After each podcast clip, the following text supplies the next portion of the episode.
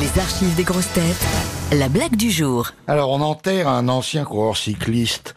C'était un de ces obscurs du peloton, équipier dévoué qui ne gagne jamais rien et qu'on surnomme les porteurs d'eau. Le corbillard arrive en haut d'une longue côte qui mène au cimetière. Alors, dans le cortège, un coureur dit à son voisin, ah, il doit être content. C'est la première fois qu'il passe en tête au sommet. Et l'autre lui fait surtout après crevaison.